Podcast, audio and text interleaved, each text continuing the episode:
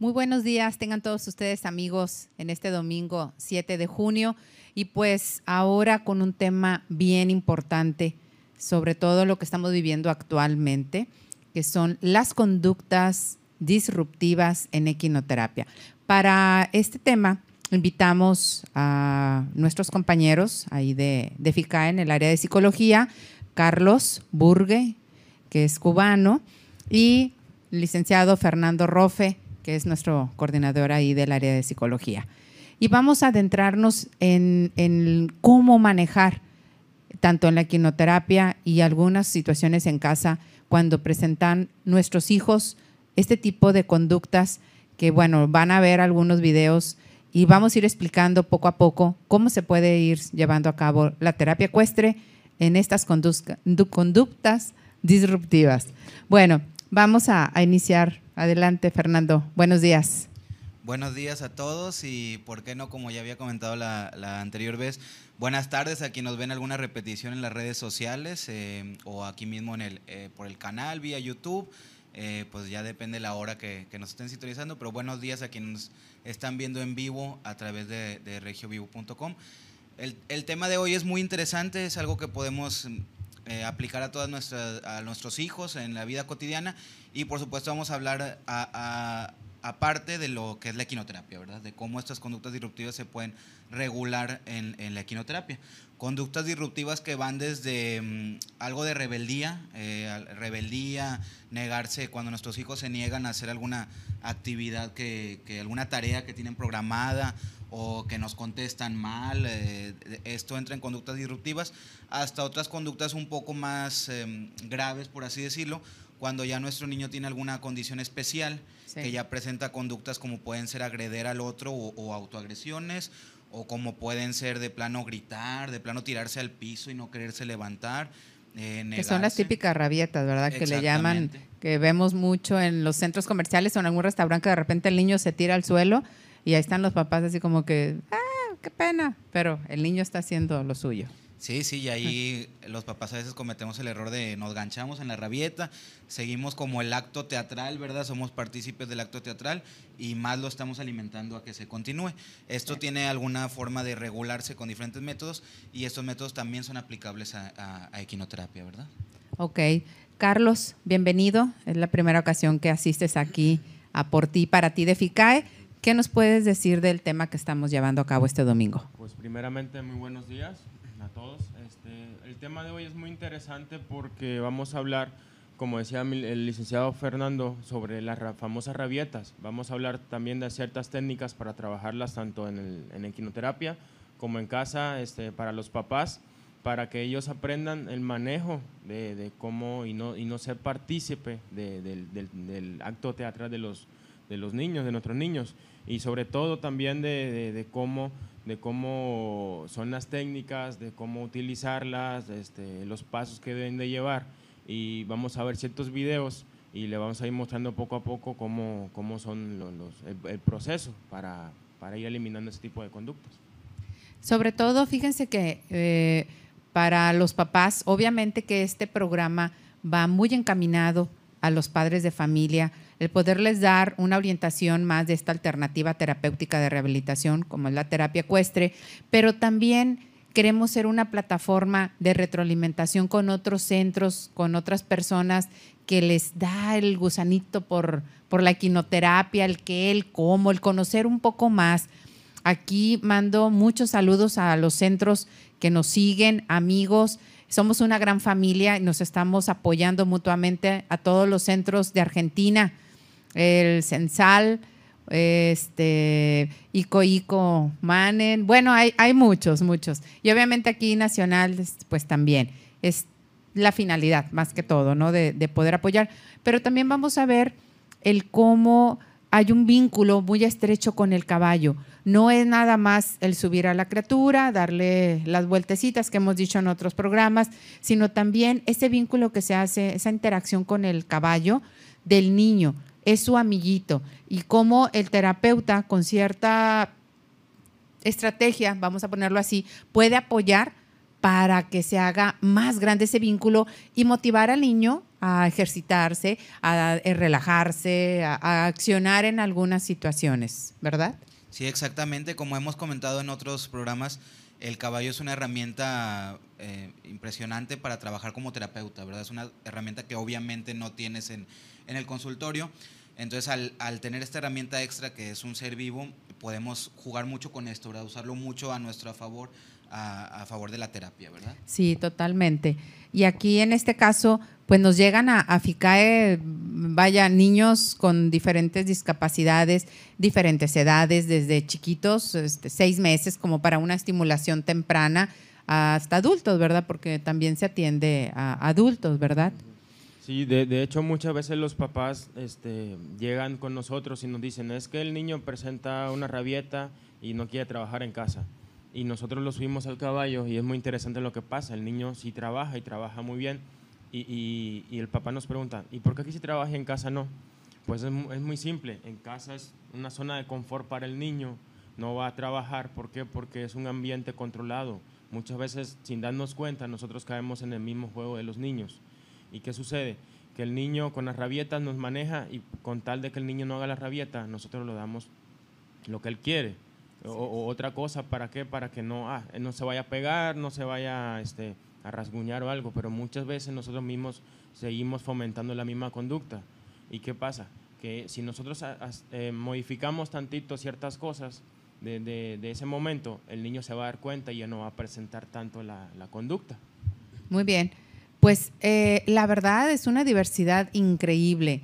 Nosotros que lo vivimos para los papás que, bueno, lo tienen en casa, pero la diversidad de conductas que presenta la criatura, de estar en un estado anímico alegre y de repente molesto, enojado, hasta agredir, agrederse y agredir al terapeuta, que lo vamos a ver en, en lo que es unos videos a un ratito más adelante, eh, cómo, cómo poderlo manejar. Muchas veces el papá que está observando la terapia, y esto lo van a entender muchos compañeros que también imparten la terapia ecuestre, pues el niño se quiere tirar y, o quiere agreder y con toda la paciencia y tolerancia tenemos que atenderlo.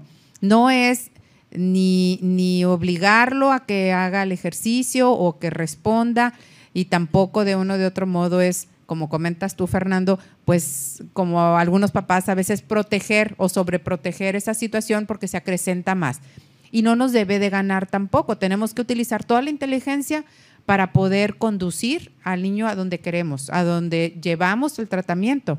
Porque si caemos en su juego, Dios nos libre, automáticamente ya nos ganó. Y cada vez va a ser más guerra y cada vez va a ser más difícil para nosotros como terapeutas conseguir un avance. Claro que sí, ahorita comentó una palabra importantísima que es la paciencia. A nosotros desde que estamos estudiando psicología se nos dice, el psicólogo debe ser paciente.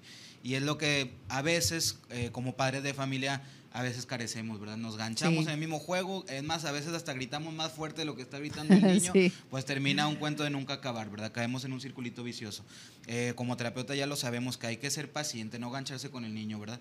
Estarlo observando y ver viendo de qué manera actuar como usted decía, eh, pues abordando todas las opciones, ¿verdad? Mentalmente haciendo un ejercicio y viendo con diferentes técnicas cómo podemos abordar. No es tampoco tirar la toalla, ¿verdad? Este niño no se deja trabajar, pues bueno, no se va a poder, no, ¿verdad? Todo se puede, pero hay que ver cómo. Ahora, quiero decirles que hay niños mucho, muy inteligentes y bien astutos. Hay un video por ahí por la red, es un bebé y quiere llamar la atención de la mamá y se tira completamente y hace la rabieta y grita y todo y la mamá pasa, trae un perrito a un lado, pasa como si nada, ni el perro, de hecho, atiende al niño. Y el niño voltea, se levanta y se va detrás de la mamá. Cuando ve que, que va a voltear, se vuelve a tirar. Así hace como unas siete veces. O sea, el detalle es hacer el show de llamar la atención. Entonces, son, perdonen la expresión, pero algunos son bien teatreros. O sea, tenemos que mantenernos en nuestra posición, no darle la importancia a la rabieta, utilizar, en este caso, bueno, aquí los psicólogos, pero los padres también somos psicólogos y tenemos que utilizar toda nuestra psicología para poder conseguir lo que nosotros buscamos, no lo que el niño quiere, ¿verdad? De uno de otro modo es, es utilizar muchas artimañas y algo la indiferencia. Sí, Sí, de, de hecho, a mí también me causa mucha gracia a veces que voy en la calle y veo a algún niño que hace alguna rabieta y se tira en el suelo y todo el mundo pasa y dice, ay, pero es que ¿por qué no hace nada el papá? Y es que ¿por qué no hace nada el papá? Y todo el mundo siempre tiende a criticar lo que no le sucede.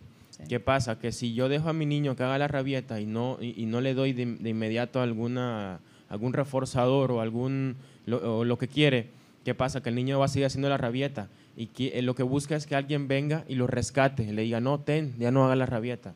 Y por lo general lo que uno debe hacer es, bueno, ok, eh, haz la rabieta y, y, no, no, no, te lo doy de inmediato, pero luego que pase, yo digo, bueno, yo como papá o como psicólogo, yo digo, bueno, si se merece reforzador porque no me hizo la conducta, yo se lo doy. Si no, no se lo doy. O sea, simplemente es ver cómo yo voy eliminando poco a poco esa conducta, a pesar de que las personas puedan criticar o puedan decir que uno es mal papá o buen papá.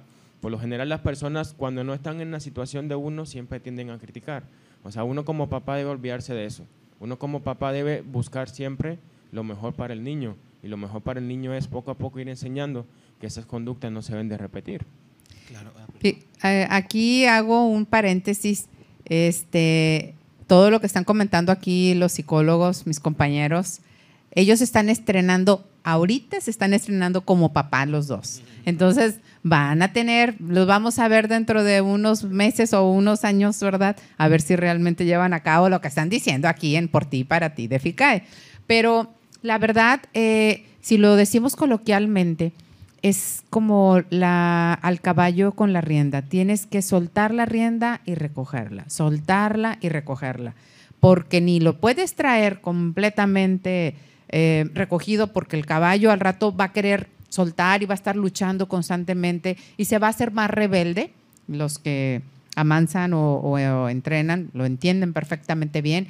O a la vez, cuando no das nada de enseñanza o ninguna disciplina, pues también no sirve de nada. Entonces es tantito y suelta, tantito y suelta. Que sienta que ahí está, que hay una línea que se tiene que seguir, pero sin que sea de más, ¿verdad? Sí, claro que sí. Ahorita comentaba un punto importantísimo, Carlos, que la rabieta es una llamada de atención, es algo, es estar pidiendo a gritos, eh, pélame, préstame atención, ¿verdad? Así es. Porque está queriendo manipular alguna situación, está queriendo conseguir algo al momento de realizar una, una rabieta. Entonces yo siempre le digo a los papás, atención negativa sigue siendo atención. ¿Qué es atención negativa? Un grito, una nalgada, una llamada de atención, es, es, es prestarle atención como quiera. Entonces es importante, como dice Carlos, de repente no prestarle atención, ya sea ni positiva ni, ni negativa, porque a veces también está la atención positiva, está el niño haciendo la rabieta y, a ver, chiquito, ven, y con más ganas grita, ¿verdad? Y todos lo hemos visto, ahorita que comentaba del video de estos niños que están gritando con todo el el sentimiento y ni una lágrima le está saliendo, ¿verdad? Ah, Ahí te das cuenta que es todo un acto teatral. show, Sí, es show. Entonces hay que procurar no prestarle ni atención negativa ni positiva. Esto, en, en, la medida en que lo podemos ignorar, estas rabietas, es más probable que se dejen de presentar. Y como dice Carlos, en el momento en que no se presenta la rabieta, es cuando debemos reforzar, es cuando debemos dar un reforzador para que el niño sepa que es la manera en que se debe de estar eh, comportando. Esto cuando la rabieta tiene eh, un, una raíz psicológica o, de comportamiento, ¿verdad?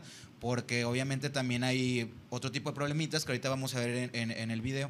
También cuando el niño tiene algún problemita más sensorial, la rabieta ya quizá tiene otra, otra causa, ¿verdad? Que podemos regular con otro tipo de, de técnicas también que ahorita vamos a ver. Claro.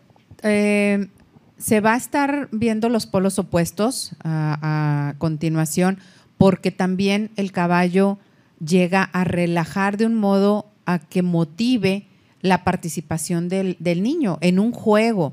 Y tiene mucho que ver, definitivamente, la interacción del terapeuta. No nada más es el caballo de por sí, sino aquí los psicólogos o los fisioterapeutas o los licenciados en educación especial que estén capacitados en la terapia ecuestre, el cómo coadyuvar con el caballo para poder llevar a cabo el tratamiento. Vamos a, darle play ahí al primer video de una de nuestras terapeutas, Patty, cómo va a interactuar con su niño y escuchemos cómo le da las indicaciones, cómo se juega y el niño cómo responde a estos estímulos también. A ver si lo, podemos ahí.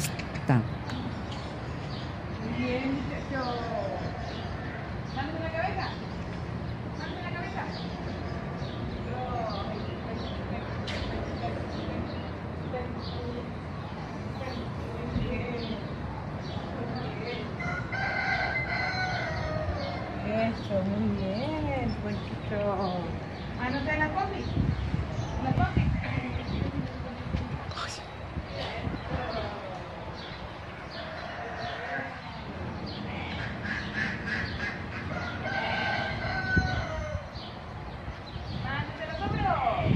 De paz.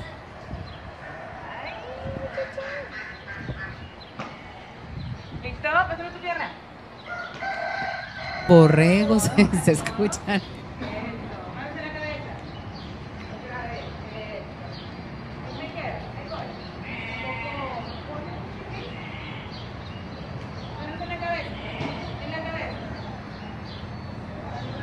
Cabeza. Eso. Ahí me quedo. Ahí me quedo. Todo tiene un fin, el por qué, la posición también de, del paciente, si es hacia el frente o lateral.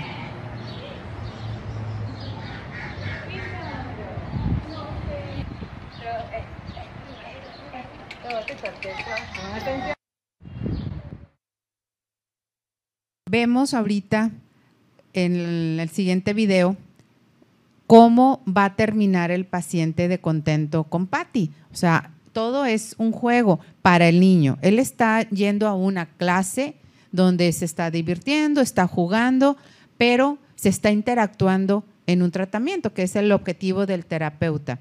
En la historia clínica que se va marcando sus avances, cómo va llevando la respuesta de, de la criatura o en este caso del paciente ante los estímulos que se están buscando con el caballo o accesorios.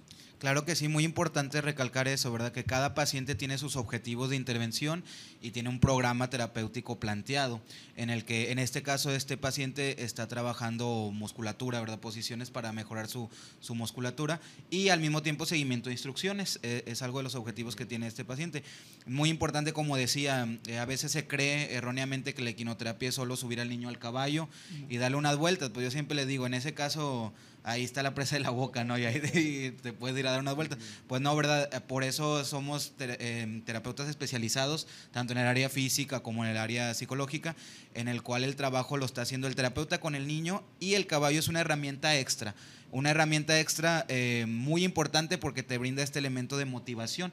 Como decía Carlos ahorita, muchos niños que, que los papás nos dicen, es que en la casa no quiere hacer nada y llega a quinoterapia y lo ves cooperando el niño muy bien. Claro. Pues bueno, porque inmediatamente lo, lo sumerges en un ambiente que lo motiva, que le gusta, se compromete el niño con su terapia y, y ya brincaste varios escalones, ¿verdad? El niño va contento a su terapia por ir a, a vincularse con el caballo, a la vez está en un ambiente al aire libre donde hay otros animalitos, entonces es, es una alternativa de tratamiento que al niño le, le gusta mucho. Ahora, es multidisciplinariamente, ¿eh? porque se está manejando el aspecto psicológico, lo que es lo de la atención, las indicaciones, pero también el área física, las articulaciones de hombro, las articulaciones de codo, la elevación, el descenso, etcétera. E independientemente que está desarrollándose lo cognitivo, un- una señal a nivel cerebro, músculo. Entonces, sí es eh, un trabajo integral, vamos a ponerlo así, para todos aquellos papás que dicen, es que mi niño eh, requiere nada más esta terapia o lenguaje. Bueno, aquí estamos desarrollando más cosas y se le puede involucrar, obviamente, específicamente su tratamiento más a la, a la necesidad que tenga la criatura. Eh, Como decía la licenciada Marisol y el licenciado Rofe, este, aquí es un trabajo interdisciplinario.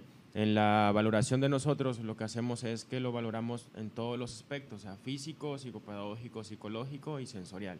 ¿Qué pasa? Que al, que al hacer esto este, vemos las áreas de oportunidades del niño.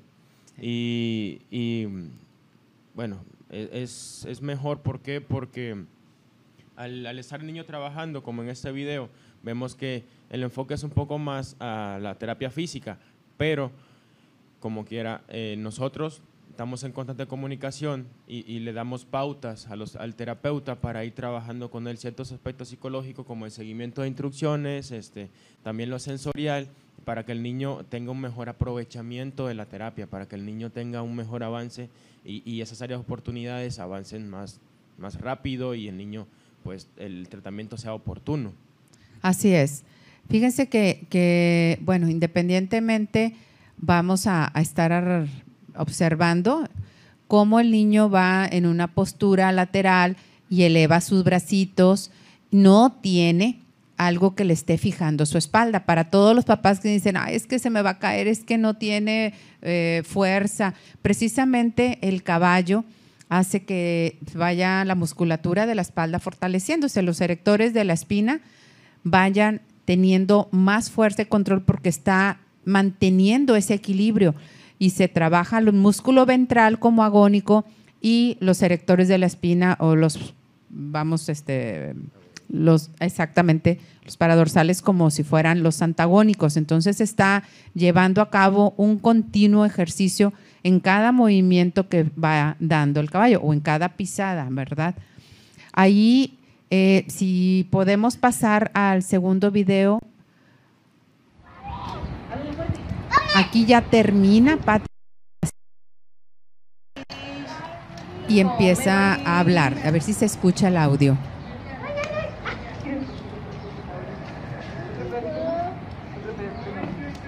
come, Goli.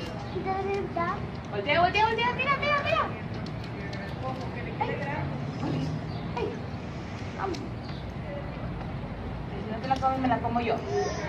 Me la como y le estoy ayudando. Come, Goli. Come. Ahí viene Goli, ahí viene Goli. Am, am, am, am.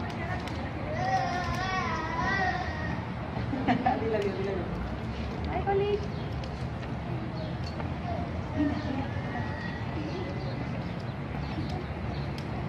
Eso, despídete, don Homero. Un animal grande. No, no te tiene miedo. Interactúan, es su amigo.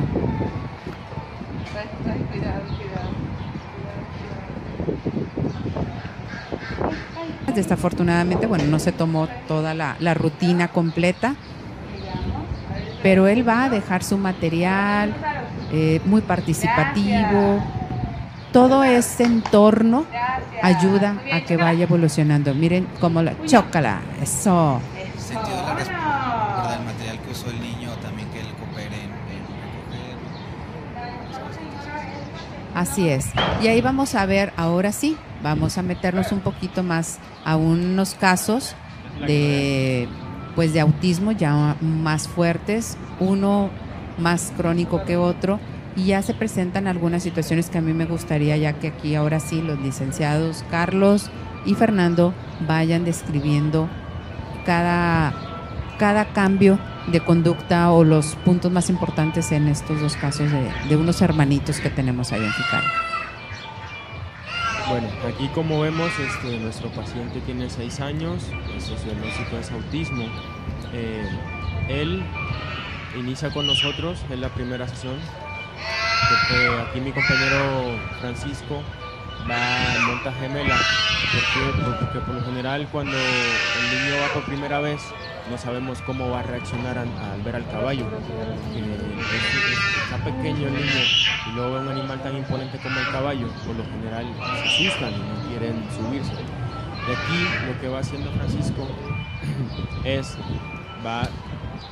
que el niño vaya teniendo contacto con el caballo, que vaya perdiendo ese miedo, va estimulando este, ese sentido de, de- de alerta de que no pasa nada, de que yo voy con- contigo.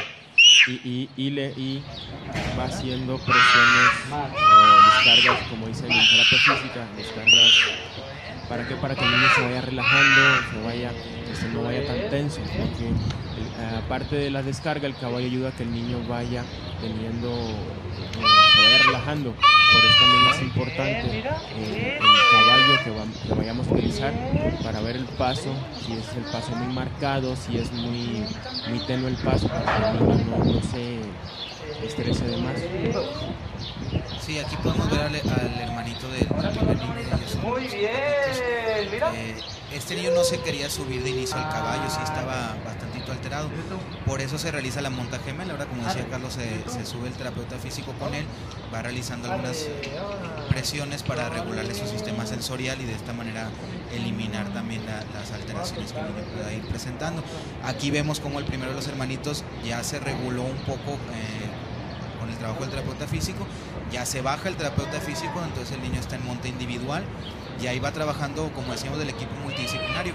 Va Carlos como psicólogo de un lado auxiliando y viene el terapeuta físico también trabajando en este caso, que es una intervención sensorial con estos chiquillos que sí tienen un poco de, alteraciones en- sensoriales. Aquí vemos el, otro hermanito cómo sigue el terapeuta físico con él, regulándole sus manos porque si no empiezan a manotear mucho. Ahí no se alcanza a escuchar bien, pero vienen también emitiendo sonidos donde van un poco a disgusto, un poco alterados.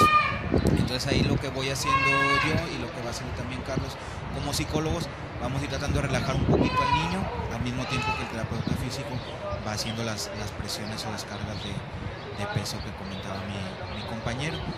Aquí también es importante, por ejemplo, el tipo de pista que vayamos a utilizar.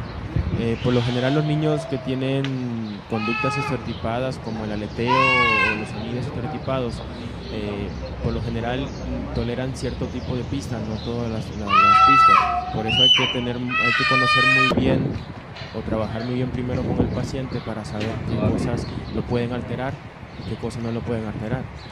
Eh, aquí también vemos, por, aquí también vemos, por ejemplo, eh, tenemos al niño. Bueno, eh, ¿qué le vamos a trabajar primero? Vamos a relajarlo, que sería el primer paso que, debería- que deberíamos hacer. ¿Para qué? Para que el niño ya relajado es más fácil que, llegue el aprendizaje, es más fácil que el niño ponga atención. Porque si trabajamos un niño alterado, si trabajamos con el niño tenso, no va a surtir efecto la- la terapia. ¿Por qué? Porque el niño va a estar renuente a hacer las cosas. Como quiera, ahorita más adelante vamos a, a ver ya cómo se desarrolló más, más la terapia. Sí, me hubiera, digo, ahorita es la primera vez que yo veo el video y se ven bien tranquilitos los niños, pero me hubiera gustado que alguien que lo, que lo hubiera visto en Bueno, en- en más vivo. adelante sí sale. Y, y la verdad, al ratito eh, le voy a pedir a Pepe si puede eh, poner un, un extracto del audio, los gritos que, que emiten los niños, precisamente por lo que son los, lo- los sonidos estereo- ajá, sí, estereotipados. Y, y la verdad, vemos más adelante cómo se quieren bajar. La, digo, de un otro modo, la secuencia, a lo mejor ahí era uno antes que otro, ¿verdad? Pero no, no, no querían. O sea, se quería bajar y, y inmediatamente hay cambios conductuales muy fuertes porque de quererse bajar del caballo, inmediatamente se sienta y ya, cambia su concepto de atención completamente y lo mantienes ahí arriba. Y nada más se, vamos, cambia inmediato y otra vez. O un grito, pero participando. Y se escucha donde está gritando, gritando, pero está chocando la mano. Entonces, son formas, como comentabas tú hace rato, Fernando, que de un otro modo ellos pueden estar expresando algún sentimiento, alguna inconformidad o algún gusto. Pero bueno, también tenemos que entender que es su modo de expresar, a veces positivo o negativo, como lo comentabas tú. Bueno, de hecho, este, en, las terapias, por lo general, cuando vemos que el niño llora buscando al papá, lo que hacemos es que le decimos al papá, por esta sesión, dos, tres sesiones, vamos a retirarnos a la, a la, a la oficina para que el niño pierda el contacto visual con el papá, porque por lo general el niño hace la rabieta, ¿para qué? Para que, bueno, ya llévame con mi papá, me quiero ir con mi papá, allá está mi papá, para que el papá venga o la mamá venga y lo rescate. Y ya al perder mucho el contacto visual con el papá, lo que hace es que el niño se calma. Ya lo hemos visto en muchas, muchas sesiones. El niño se calma y luego ya vamos incorporando a que el papá pueda estar presente para ir evaluando si se ha, si se ha eliminado un poco esa conducta. Sí, yo creo que en esa situación es sentir la protección, o sea, ante un temor o ante una inseguridad que pueda tener el paciente o el niño, pues ahí está mi papá y quiero que esté o me voy con él, sálvame o cuestiones de esas, ¿no? Pero sí pedirles tener un poco de paciencia, es una adaptación normal, como cuando los llevan por primera ocasión a una guardería, es un llorar, ¿verdad? De ambos a veces, pero bueno, el niño a las dos semanas ya ve que hay amiguitos, es un entorno a gusto, aprende, se divierte, entonces ya, se adaptó. Lo mismo pasa en la terapia ecuestre. Claro que sí, y recordar que el punto es brindarle al niño mayor habilidad para la vida diaria, ¿verdad? Más habilidades, mayor independencia, que el niño pueda lidiar con, sus problemas de una forma más efectiva. y no se trata porque tenga alguna condición especial, es que él es así, ¿no? ¿Verdad? Se puede tratar esto y trabajar para que mejore, ¿verdad?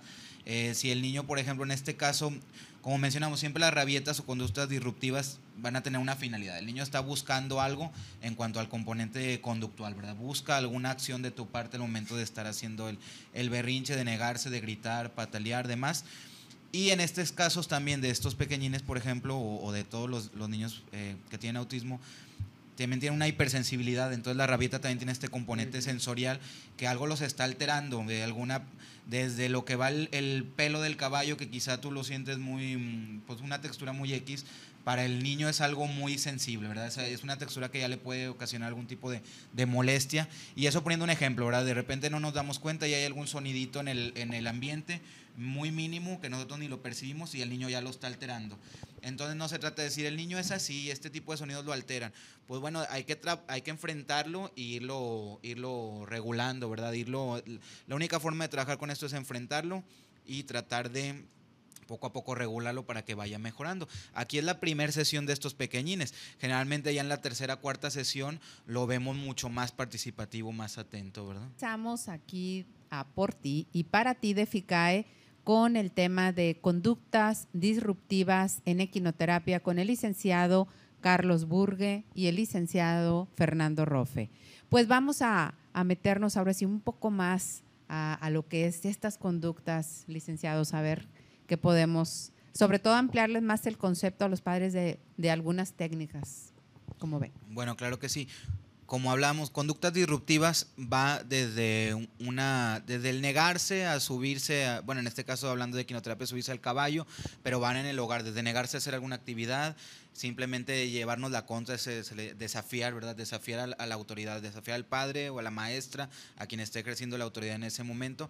Son desde desafiar eh, la negatividad hasta pueden ir a un poco más eh, las rabietas, berrinche o ya un poco más severo cuando hablamos de, de agresión, a, tanto autoagresión como agreder al que está um, al lado.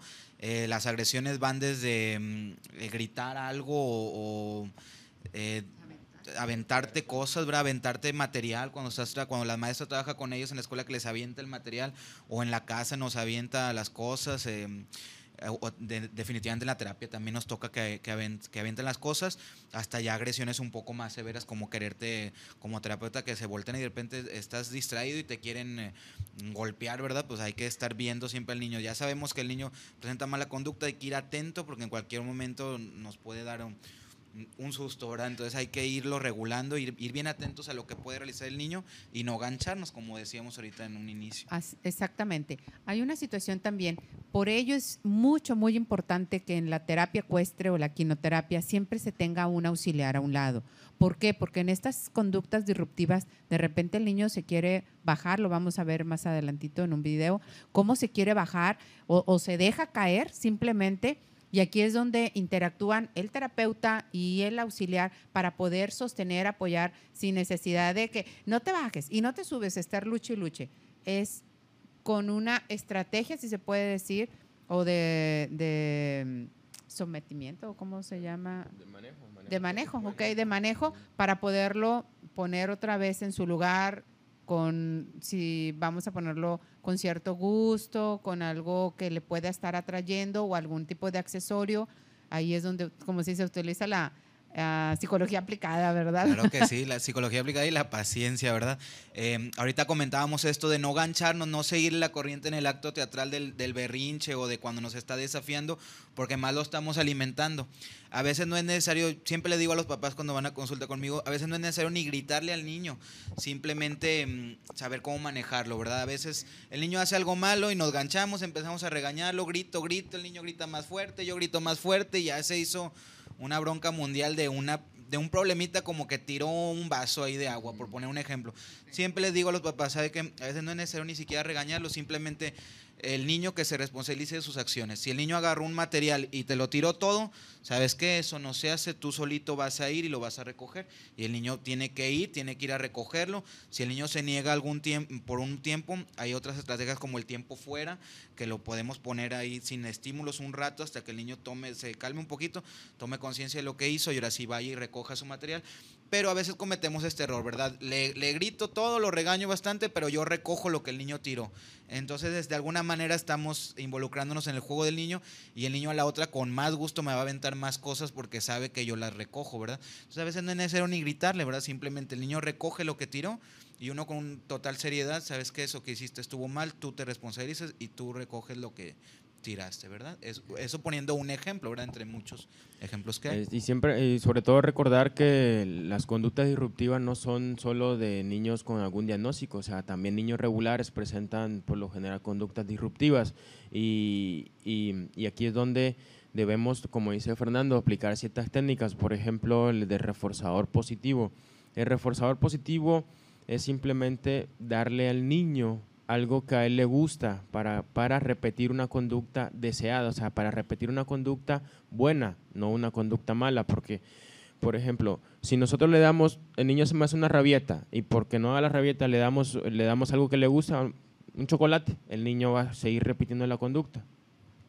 ¿Y qué pasa? Si el niño repite, no hace la rabieta y, y hace, se maneja de otra manera y le damos el reforzador, el niño va a entender, ah, yo me manejé de otra manera, no hice la rabieta y me dieron un reforzador.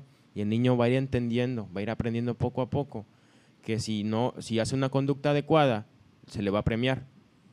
Pero también es importante recordar que todo en exceso es malo.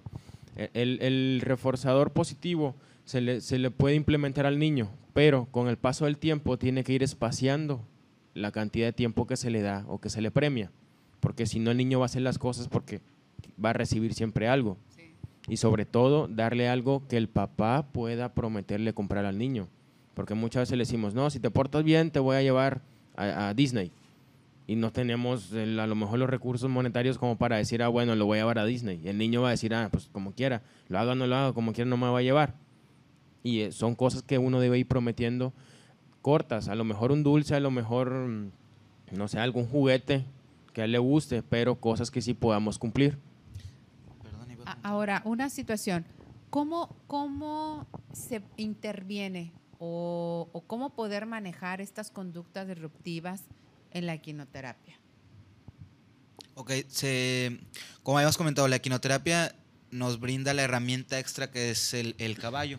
Entonces, igual, ¿verdad? Trabajamos lo que uno hace como terapeuta en el consultorio arriba del caballo y el caballo lo podemos usar también como un reforzador, ¿verdad?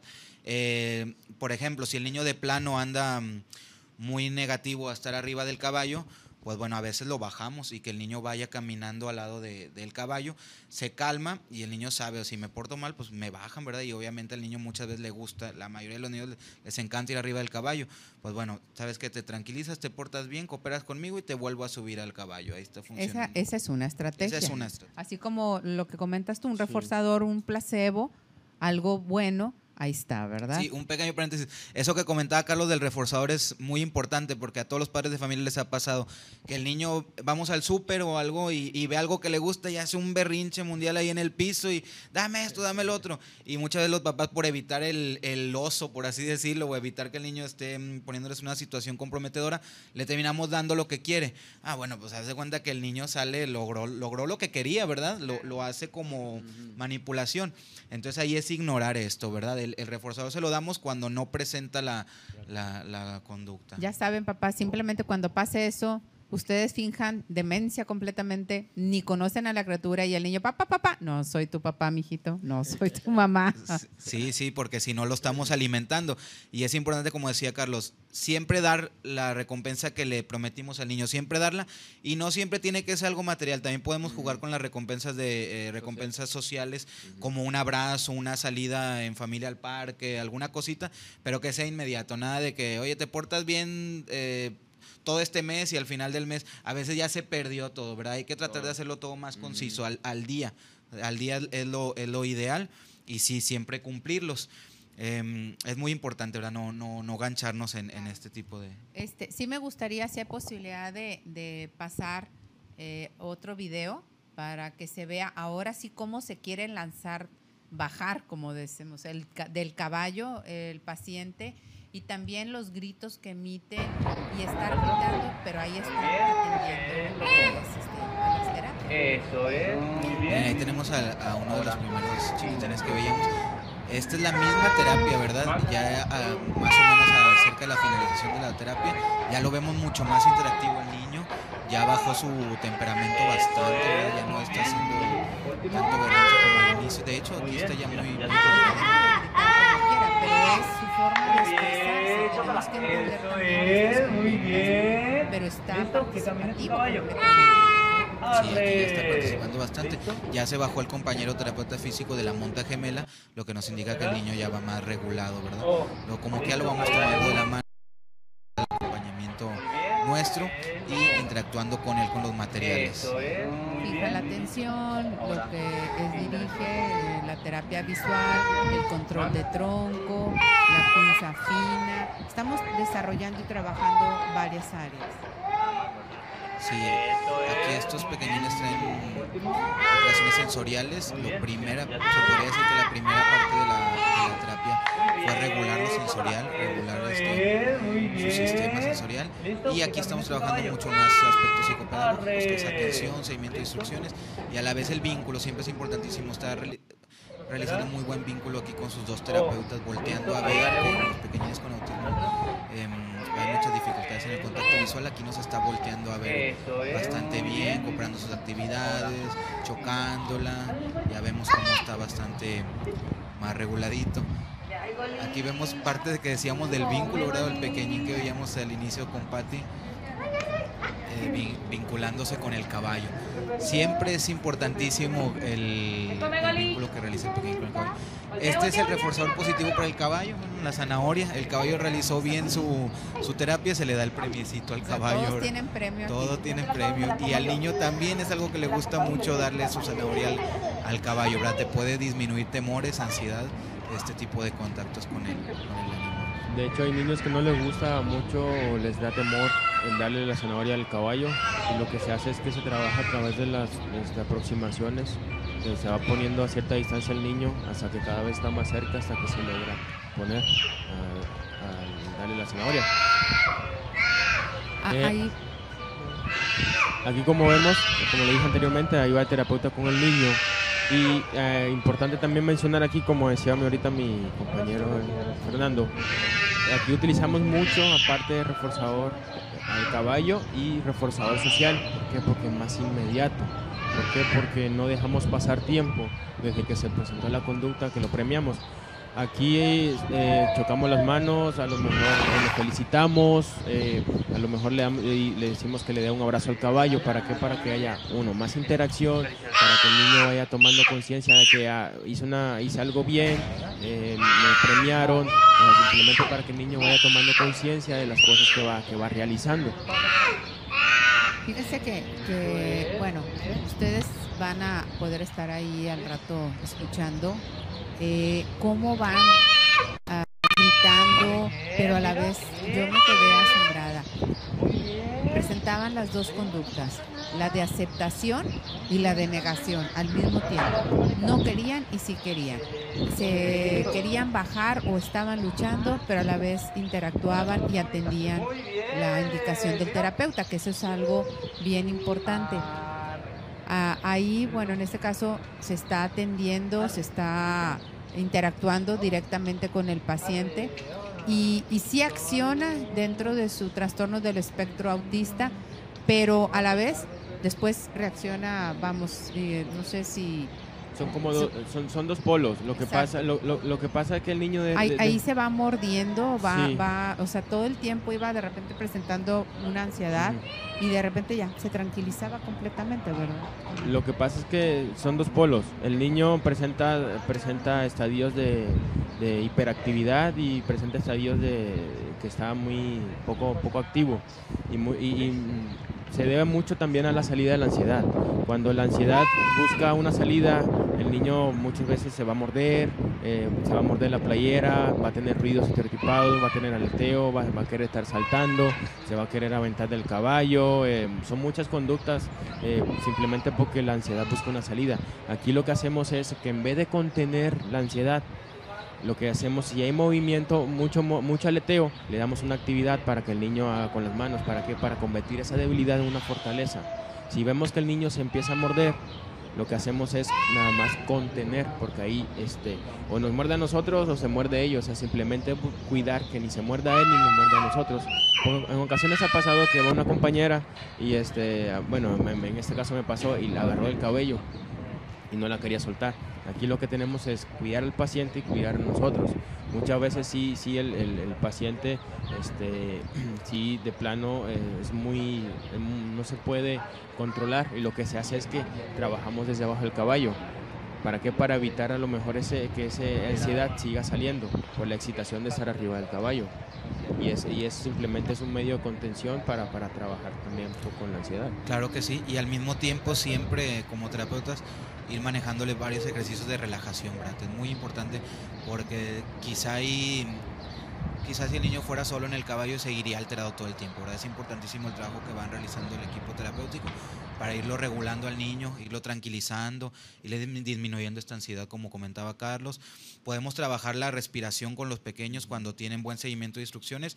Es importantísimo, algo tan simple como modular la respiración es algo muy, muy importante y muy, muy útil en las terapias, ¿verdad? Cada cierta vuelta o cada media vuelta, un ejercicio de respiración y lo vamos tranquilizando. También regularle las manos, ¿verdad? Si el niño anda muy alterado con las manos, irlo tranquilizando, pero no de una manera tosca, ¿verdad? Pon las manos aquí, pues no, ¿verdad? Vamos haciéndolo, vamos relajándolo, ¿verdad? Ahí se podía ver en el video cómo venía yo con uno de los pequeñines dándole unas palmaditas en el pecho, agarrándole las manos, relajándole, ¿verdad? Le hablas, lo, lo, lo invitas a que te voltee a ver a los ojos y con una cara agradable le das algún mensaje, ¿verdad? Para que el niño vea que está en un ambiente seguro y que está en algo útil para él, ¿verdad? Algo motivante, ¿verdad? Sí, porque acuérdense que para el niño usted va a ser tarde o temprano su amigo. Entre más amigo sea de su paciente, va a poder interactuar y va a poder tener respuesta a todos los estímulos que usted quiera, pues vamos a ponerlo así, llevar en su tratamiento. Si lo va a hacer con agresividad o guerra, con guerra, agresividad produce agresividad, no va a responder o, o simplemente al rato la mamá va a decir, bueno, ¿saben qué? No, no quiere, no quiere, no le gusta, se va. Y pues no es el caso porque se tiene una, una evolución o una rehabilitación y aparte pues los centros también, ¿verdad? Van perdiendo pacientes. Sí, entramos en un círculo vicioso ahora cuando nos ganchamos en ese tipo de conductas. Yo siempre les digo, hablando de las conductas disruptivas y de las recompensas que ahorita mencionábamos, siempre le digo a los papás, es mucho más útil, mucho más efectivo siempre compensar lo bueno, propiciar a que se siga repitiendo lo bueno, la conducta que esperamos a castigar lo, lo malo, ¿verdad? En lugar de estar diciendo lo que no quiero que hagas o castigando lo que está haciendo mal el niño, mejor hay que casi que ignorar lo que está haciendo disruptivo y cuando el niño se está comportando bien es el momento en que vamos a recompensar. Siempre propiciará que lo bueno se siga eh, repitiendo y lo malo lo podemos ir dejando de lado. Porque si estamos en un círculo vicioso de castigar lo malo, yo te hago, tú me haces, demás, nunca vamos a terminar, ¿verdad? Es, así es, totalmente, Fernando.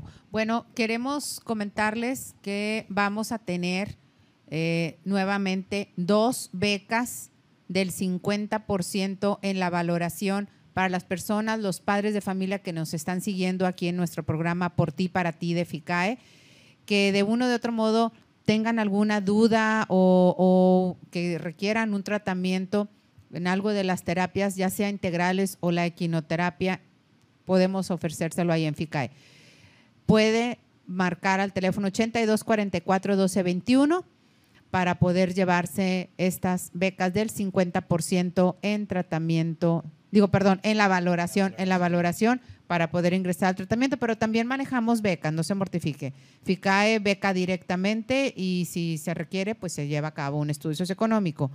Lo invitamos a hablar a nuestras oficinas 83 71 31 31 u 83 71 35 23 y sobre todo a seguirnos aquí cada domingo de 9 a 10, un poquito antes de las 10, en Por Ti, para ti de FICAE, con temas de interés, con invitados especiales.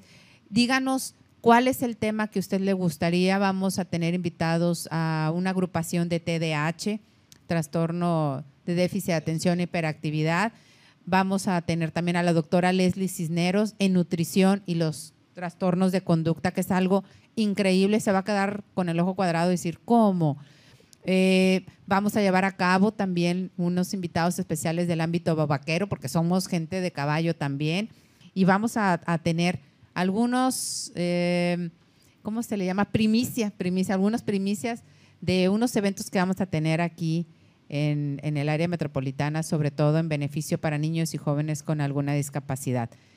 Pues no me queda más que agradecerle, agradecerle el que nos siga, agradecer a todos los centros que de un otro modo a través del Facebook, nuestra página del Facebook, búsquenos como FICAE, tenemos esa interacción y esta retroalimentación. Nuestros amigos de Uruguay, de Chile, de Argentina, de España, este, de aquí de- del Valle de México, perdón. Eh, mi presidenta, tengo el orgullo de representar a la Federación Mexicana de Terapias y Secuestres como delegada por Nuevo León y Tamaulipas. María Luisa Islas, muchas gracias. Luis Carlos Molina, gracias. Y bueno, pues llegamos a nuestro fin, agradeciéndole, licenciado Carlos Burgues, licenciado Fernando Rofe, muchas gracias, muchas gracias a ustedes. Y ya saben, por ti, para ti de FICAE. Bendiciones.